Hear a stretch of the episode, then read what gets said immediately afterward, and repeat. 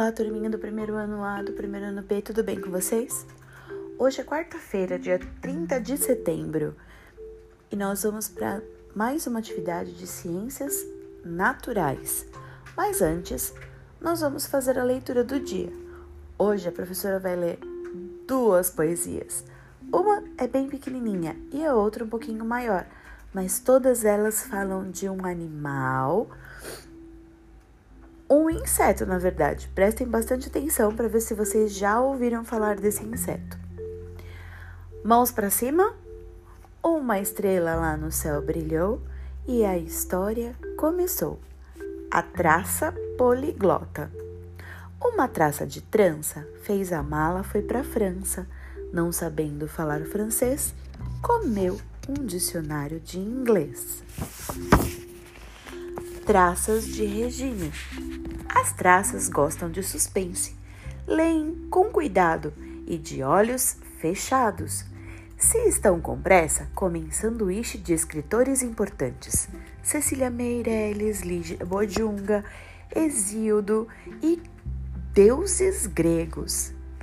Elas dão conselhos. As histórias lacrimejantes são melhores porque facilitam a digestão. E estamos conversados traças e letradas são sem cerimônia, comem heróis, heroínas, enredos e no fim devoram o autor. Ah, as traças! Como evitá-las? Comem Mário Quintana, devoram os dois veríssimos, pai e filho. E de sobremesa encomendam escritores bem românticos. Olha, lá vai uma arrotando Lobato. Uma estrela lá no céu brilhou e a história acabou.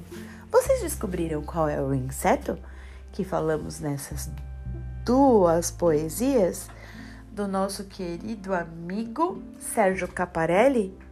Hum, muito bem. As traças comem os livros, comem as revistas, comem os papéis e comem até as nossas roupas se nós deixarmos. Então, precisamos tomar bastante cuidado. Mas vamos para a lição de hoje? Na página 151 do livro Trilhas, a atividade 7, que chama Água, Fonte da Vida. Trilha de conhecimento.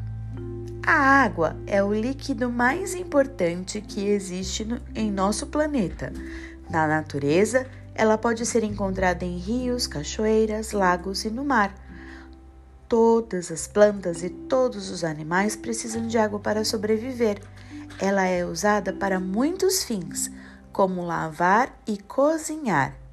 Na página 152, nós vemos algumas fotos. Olha só, um menininho tomando banho de caneca. Parece que a água está bem gelada pela carinha dele. No outro, nós temos um copo de água para beber. No outro, nós temos uma criança colocando a mão embaixo da torneira e do outro lado um pingo de água caindo no lago. E embaixo um lindo cisne branco nadando em um rio. Olha que bonito.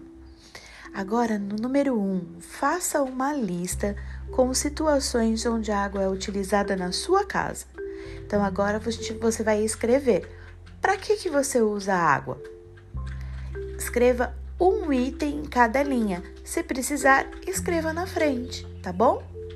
Depois, na página 153, registre no espaço atitudes conscientes que você sugere para economizar a água. O que, que nós podemos fazer para economizar a água? Existe muita água no planeta, mas se nós ficamos abusando, ela pode acabar. Então precisamos tomar bastante cuidados. Pensem nisso, façam um desenho bem bonito e mandem as atividades para as professoras, tá bom? Um super beijo e até amanhã!